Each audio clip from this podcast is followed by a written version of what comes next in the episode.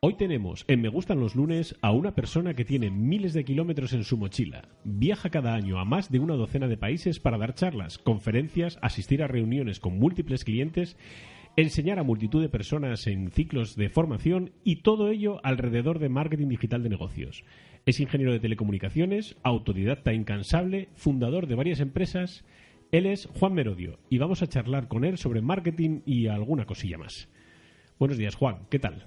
Hola, muy buenos días, muy bien. ¿Y tú? Pues bien, la verdad es que de lunes, a mí que me gustan los lunes, pues hay que intentar arrancar los lunes con fuerza. La primera pregunta es muy evidente. ¿Cómo ha sido parar a Toronto? Pues mira, realmente la razón por la que me vine aquí, la, primera razón, fue para, aprender inglés, ¿no? es decir, es que yo he, visto, he visto ese vídeo y digo, no puede ser, solo aprender inglés, no había nada más cerca.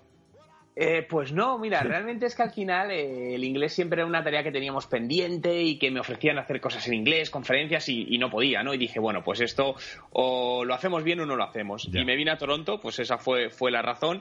Y luego, bueno, pues a partir de ahí, pues ya he tenido la oportunidad de poder trabajar aquí con empresas, de estar montando aquí proyectos, etcétera, etcétera. Y bueno, pues al final me ha aportado mucho más que, un idioma solo. O sea, que os lanzasteis a la aventura, pero sin red. Sí, totalmente, ¿no? Al final soy una persona que siempre me gusta como cuando me acomodo en un sitio irme para otro, ¿no? Es decir, al final eso de vivir un poco fuera de, tus límites habituales. Lo de salir de la zona de confort es cierto, como siempre. Sí. ¿Puedes, ¿Puedes explicar en pocas palabras qué es Ten Business Factors?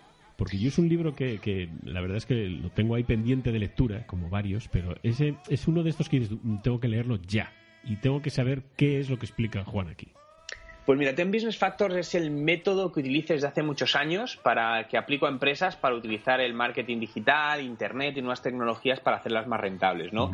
Y lo llevo aplicando muchísimos años. Lo, que pasa es que nunca le, puse formato de método ni nada, eran unos patrones que yo, que yo utilizaba. Y hace como tres o cuatro años estaba yo viviendo en la, ciudad de Bogotá y en Colombia y dije, bueno, ¿por qué no lo paquetizo, lo pongo, le pongo nombre, le, hago en un procedimiento para que la gente lo pueda usar? Y de ahí nació, nació Ten Business Factor, nació el libro, nació una herramienta online que, de microauditoría online.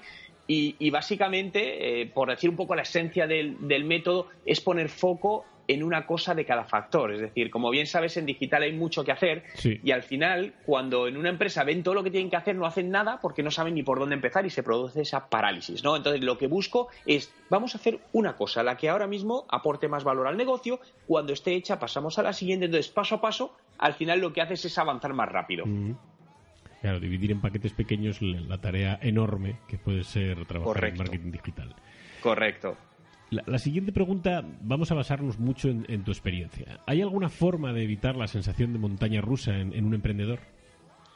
Es que si no tienes esa sensación tienes un problema como emprendedor. Es decir, eh, yo creo que... Me temía esa respuesta. no, porque es que un emprendedor que no tenga esa sensación, sinceramente creo que, al final está en una zona que no debe estar, ¿no? Pero eh, la montaña rusa al final es como todo. Yo creo que te acostumbras a ella y cuando te acostumbras a algo lo haces parte de ti y no es tan incómodo. Entonces creo que, lo importante es que esta montaña rusa no tenga picos, es decir, distancias de arriba abajo demasiado elevadas, ¿no? Eh, porque muchas veces sí es cierto que muchos emprendedores pasan de la noche al día y eso tampoco es bueno porque te puede generar problemas. Creo que la montaña rusa tiene que existir, pero tienes que mantenerla dentro de unos parámetros que te permitan que, las cosas vayan bien, ¿no? Porque si no, muchos altibajos también te puede causar problemas. Pero bueno, es, algo que tiene que estar en el día a día de cualquier emprendedor. Correcto. El, email marketing, vamos a hablar ya de algo un poco más concreto, eh, ¿sigue siendo una pieza fundamental para, alguien que tenga una, tienda online? O, el spam que recibimos todos a cascoporro todos los días está acabando con este método de comunicación? El email marketing sigue siendo la estrategia que mejor ratio de conversión tiene. Justamente ayer estaba escribiendo un nuevo post sobre ello y donde muestro un artículo, un, un, estudio realizado ahora en este año 2017 que sigue demostrando que el email marketing es la que mejor conversiones da. Eh, cuando no da buenas conversiones, alguien dice el email marketing está muerto, es porque probablemente no lo está usando bien, ¿no? Eh, el problema es lo que decías, el spam, es decir, las empresas se dedican a crear bases de datos grandes sacando la información de donde sea, es decir, por LinkedIn, te lo envío por LinkedIn, te cojo el email, da lo mismo. Un día te, me has mandado un email porque hemos hablado y te meto en mi base de datos de newsletter. Entonces, eso no es. Es decir, realmente al final lo que tienes que tener son bases de datos de calidad y eso se construye con el, con el tiempo, ¿no? Y cuando eso lo tienes hecho, el email marketing funciona muy muy bien y donde cada vez he avanzado más con estrategias de automatización de marketing te permite pues eh, mejorar y, fomentar la productividad de los procesos no hay ninguna duda. Eh, yo puedo demostrar y demuestro a muchos de mis clientes datos reales de las conversiones del email marketing cuando lo haces bien pues, pues habrá que seguir apoyándolo porque la verdad es que parece que últimamente se abandona un poco o al menos el, cómo se comunica a través del email marketing la gente. Pero bueno, sí, cierto, tienes toda la razón. Es la mejor manera porque es un poco a persona, sí. Claro, pero es que muchas veces se busca solo la parte comercial. No, yo mando un email marketing porque tengo que contar las cosas de mi empresa. No, es decir, es que esto va alineado con contenido. Es decir, envío un email marketing que a la gente le, aporta algún tipo de valor. Es decir, tenemos que quitarnos mucho, yo creo que no en email marketing, sino en todo la palabra comercial de la cabeza mm. de intentar vender con cada cosa que comunicamos. Mm, mm, Entonces, siguiendo un poco en esta línea, ¿te parece que todo negocio en la red debería de generar, por ejemplo, un blog con contenido, pero enfocándose a gustar a Google? ¿O es, ese es parte del error? Es parte del error. Yo creo que hay que enfocarse en gustar al usuario. Es decir, porque Google hoy te dice que funciona así y mañana te cambia y qué haces con todo eso. Pero no solo Google, sino cualquier herramienta de terceros, llámese redes sociales. Eh, es uno de los grandes errores que han cometido las empresas y siguen cometiendo muchas empresas. El, centrar parte de su negocio en terceros, como pueden ser Facebook, ¿no? Muchas. Eh, las redes sociales han engañado a todo el mundo, a personas y sobre todo empresas, ¿no? Eh, las empresas han estado los últimos años creando comunidades en sus páginas de fans. ¿Para qué? Para que ahora Facebook te diga que eso no te vale para nada y que si quieres llegar a esa comunidad que tú has creado, les tienes que pagar en publicidad para llegar a ellos. Esto es, una, esto es una realidad. O muchos youtubers, ¿no? Que centraban su publicidad en YouTube. ¿Y, qué pasa ahora? Que YouTube decide cambiar y donde antes pagaba 100, ahora paga 1 mm. y, ha, y ha crecido gracias a una inmensa comunidad de personas que ha hecho crecer YouTube, que han generado contenidos y ahora YouTube les da la espalda. Y esto es lo que es, muchos están quejando, ¿no? Pero al final creo que en esto tenemos que ser inteligentes y al final tienes que tener tu negocio en algo que tú controles. Lo tercero es para apoyarte en ello para tener alcance, pero no para generar negocio directo. Efectivamente, la verdad es que es, cierto esto que explicas tal cual lo cuentas y, se nota mucho, sobre todo con la gente que lo que tú explicas de que usan las redes sociales eh, a cascoporro, eh, sin darse cuenta que cuando algo es gratis, al final el producto es uno mismo. Eso, eso es peligroso, ¿verdad? Sí, sí, es, es cierto, ¿no? Y, y, sobre todo la palabra gratis creo que hace mucho daño, ¿no? El intentar siempre buscar el lado gratis de las cosas y no hay nada gratis en la vida, ¿no? Eh, creo que cuando eh, la gente busca cosas gratis, pero luego siempre les digo, vale, tú buscas esto gratis, pero tú trabajas gratis, tú te levantas y vas a tu trabajo. ¿A que no? Entonces, ¿por qué te crees que alguien va a trabajar gratis para ti? Si tú tienes la percepción de que es gratis, créeme que no hay nada gratis detrás, que lo estás pagando por algún otro por lado. alguna parte. Sí. Así es. Vamos a, ver un poco el tema de los influencers, porque eh, hay mucha, mucho alrededor de que se pueda trabajar con un influencer, pero ¿qué ocurre si, por ejemplo, una micropyme, eh, una empresa muy pequeñita, eh, trabaja con un influencer y de repente ese influencer efectivamente hace una promoción de lo que vende esta micropyme? ¿Tú crees que puede ser un problema el hacer ese tipo de cosas porque podría desbordarles la, propia campaña que le haga el influencer y, decepcionar a los posibles clientes o hay que arriesgarse de igual manera? Bueno, ahí entraríamos en el morir de éxito, ¿no? Entonces ahí creo que, la empresa tiene que tener primero una, una planificación. Es decir, por ponerte un ejemplo, creo que también hay una alineación entre un gran, gran influencer por el coste que tiene versus una pyme que probablemente no lo pueda pagar, ¿no? Imagínate, se me viene a la cabeza, yo que sé, el youtuber más grande que es el Rubius, y una pequeña empresa contrata al Rubius y no tendría sentido porque probablemente le puede llegar a desbordar y se vuelve en algo contraproducente, ¿no? Creo que hay que buscar los influencers alineados mm. a, tus necesidades y a los recursos a los cuales dispones. Es decir, si tú no puedes atender 10.000 pedidos al día, no tiene sentido hacer algo que te pueda generar eso. Empieza de pequeñito, vete controlando, crece escaladamente, pero crece. Entonces, creo que la microinfluencia es algo muy, muy potente mm. y es donde realmente está el valor, ¿no? Y luego, hablando de esta parte también de influencia, eh, al final eh, muchas veces las empresas siguen viéndolo como un canal de publicidad y ese es el mayor error que cometen. Al final, el marketing de influencia no es publicidad, debe ser contenido nativo y debe ser contenido basado en algo que aporte valor al usuario y en el medio largo plazo, ¿no? Y aquí todavía sí veo la mayor parte de empresas que siguen mirando esas campañas de como si fuese otra campaña de publicidad y ahí es donde realmente está el error. Ya, ya. Muy interesante. Esta, esta, reflexión que has hecho sobre el tema de los influencers, la verdad es que es, es muy buena la reflexión. Sí, la verdad es que sí. La última pregunta, que, además has hecho un, un vídeo o blog hace poco sobre esto y a mí me deja muy intranquilo. En marketing vale todo.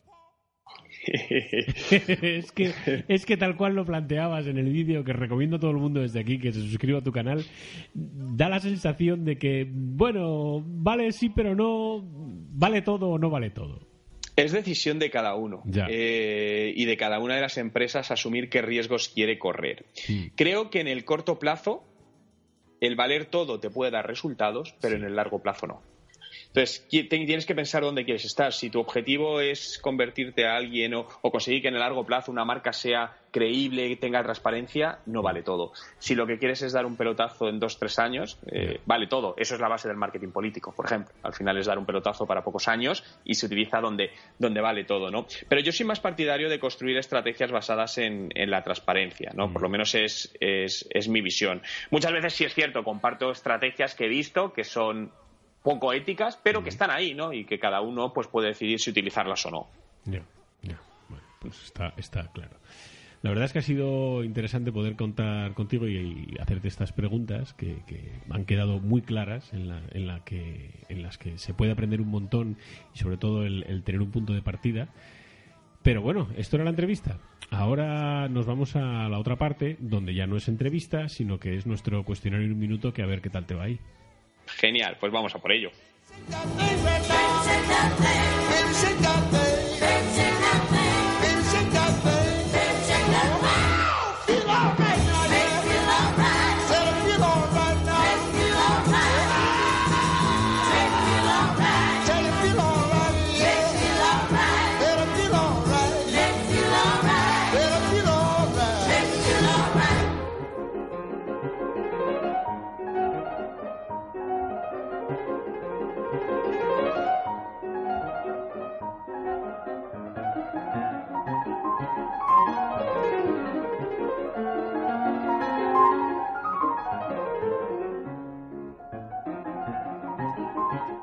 ¿Quién eres y qué haces? Bueno, mi nombre soy juez Juan, Juan Merodio, y lo que hago es emprender en la vida. ¿Dónde naciste? Nací en Madrid, España. ¿Y dónde vives? Vivo actualmente en Toronto, en Canadá. ¿Qué número calzas? 44. Recomiéndanos una canción. Wow. Eh, Aquí se atasca ah. todo el mundo, Juan, no te preocupes. no, no, no, Aerosmith, I Don't Wanna Miss a Thing, la banda sonora de, de la película Armageddon. ¿Rolling Stones o The Beatles? The Beatles. ¿Y eres más de bocata o de pizza? De pizza. ¿Café o té? Café, por supuesto. ¿Un lugar? La playa, todo lo que tenga más cerca. ¿Un libro? Hazlo, Seth Gooding. Una palabra lo dice todo. Sí, la verdad es que sí. Una película. Armageddon. ¿Playa o montaña? Bueno, esto ya. Eh, playa. ¿Digital o analógico? Digital. ¿Mac o PC? Mac, por supuesto. ¿Cocinas o te cocinan? No, me cocinan, lo siento, soy malísimo. Hombre, un sándwich de jamón y queso sí que harás. Eh, bueno, se puede llamar así. O de construcción de sándwiches. Ah, bueno, mira. ¿Dulce o salado? Dulce. ¿Cuál es tu plato favorito? La hamburguesa. Mira. ¿Gafas o lentillas? Lentillas. Y la última, ¿cuál es tu red social favorita? Aquí hay YouTube. también. YouTube. Me quedo con YouTube actualmente porque creo que es la que aglutina casi todo. Ajá. Pues esto era el cuestionario, ha salido muy bien, ¿eh? muy airoso. Eh, pues ahora, Juan, la verdad es que sería un gusto saber si, tienes algún proyecto en la cabeza o algo que nos quieras contar, alguna recomendación que hacernos, lo que, lo que tú quieras. Aquí nos cuentas un poco ya qué es lo que quieres decir. Bueno, Pues proyecto y recomendación. Mira, proyecto, mi último proyecto en el que estoy embarcado, que además para mí es una novedad, es un proyecto que lanzo aquí en, Canadá, es decir, me convertí en emprendedor canadiense, acabo de montar aquí una empresa, lanzamos en 15 días y además es un proyecto que no es de base digital, lo cual para mí es totalmente nuevo, el tener que lidiar con temas relacionados con estocaje, con logística desde países como China y lo cual me está haciendo aprender muchísimo, pero bueno, es una, es una gran experiencia y, y bueno, y ese es mi próximo proyecto. Y para referente a tema de dar alguna recomendación, yo siempre digo que al final hay que hacer en la vida lo que, lo que uno ama, lo que a uno le apasiona y lo que su, su instinto o su, su inteligencia está emocional eh, le dice, ¿no?